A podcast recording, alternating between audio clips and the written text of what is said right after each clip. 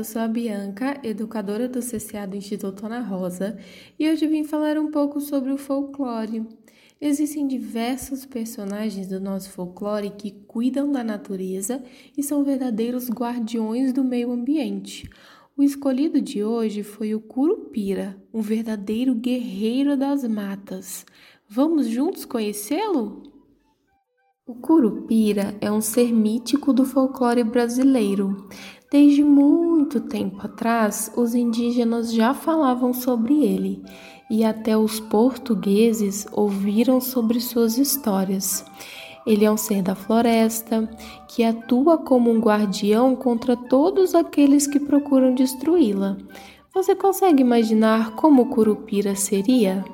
As suas características são bastante conhecidas.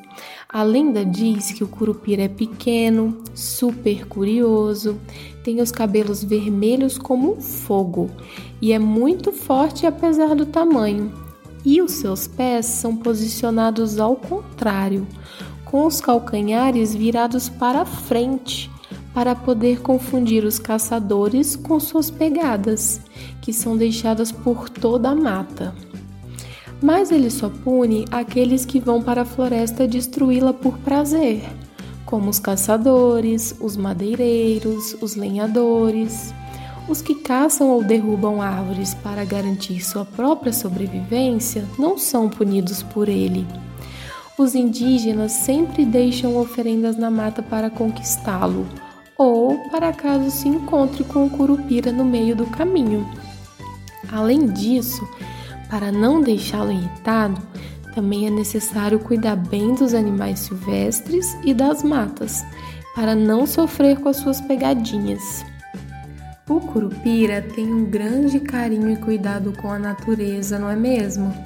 Hum, será que você saberia dizer quais cuidados devemos ter com o meio ambiente para que o curupira não fique irritado com a gente? Que tal fazer uma lista desses cuidados e me enviar? Estou pensando em vários, estou curiosa para receber as ideias de vocês. Viu só quanta coisa legal o folclore pode nos ensinar? Espero que tenham gostado de conhecer e aprender um pouco mais sobre esse personagem super travesso e protetor das nossas matas. Tchau!